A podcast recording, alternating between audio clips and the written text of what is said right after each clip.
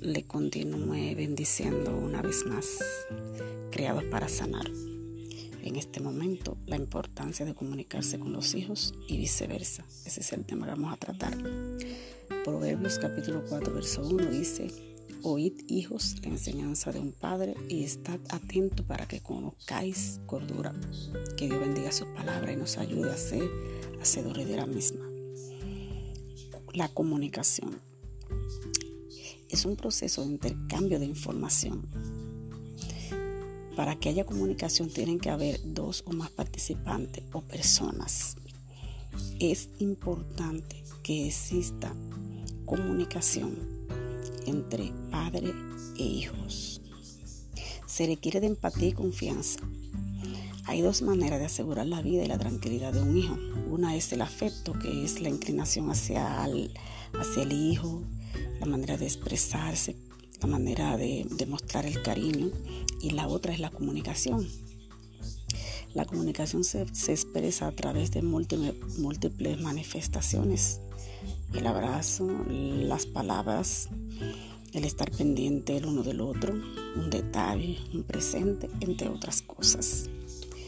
Hoy en día el ejercicio de la tecnología ha hecho que los hijos estén más aislados de los padres y viceversa, los padres de los hijos. Es importante que los padres realicen un seguimiento continuo de lo que hacen sus hijos a través de las redes. El padre debe acercarse y participar del desarrollo de esas actividades para orientar sobre lo que es adecuado.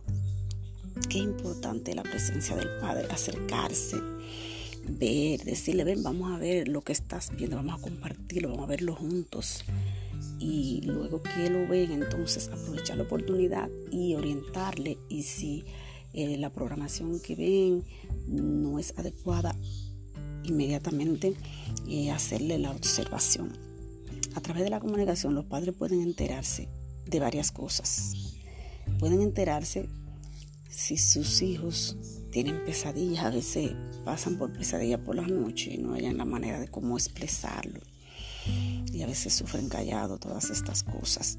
También se pueden dar eh, cuenta si tienen temores por las noches, si tienen dificultad para conciliar el sueño, si están pasando por ansiedad, preocupación, miedos intensos y excesivos que les preocupa, si están pasando por angustia, un estado desagradable intenso, una opresión, si están pasando por depresión, ese eh, trastorno en el estado de ánimo, o si son víctimas de, de bullying, de hostigamiento, de acoso, tanto en la escuela como fuera de ella, o si son víctimas de abuso, si alguien le violenta, si alguien le quiere tocar o le ha tocado inadecuadamente, bajo amenaza, chantaje, todas estas cosas podemos nosotros eh, hablarla con nuestros hijos y descubrir si ha, está ocurriendo o ha intentado ocurrir una de estas cosas en nuestros hijos. Es bueno la comunicación para cuando ellos se vean en una situación difícil, ellos puedan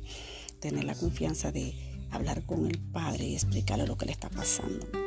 A veces no pueden tomar la iniciativa para comunicar lo que sienten o no saben expresar con palabras el sentimiento que le agobia, pero es a través de la comunicación que podemos ayudarle a identificar qué es ansiedad, qué es depresión, saber si están siendo abusados, explicarle qué significa el abuso, qué significa la depresión, qué significa la ansiedad, qué significa el acoso, porque a lo mejor estén pasando por una de estas situaciones, pero no sepan explicar qué es lo que está sucediendo en su mente, en su cuerpo.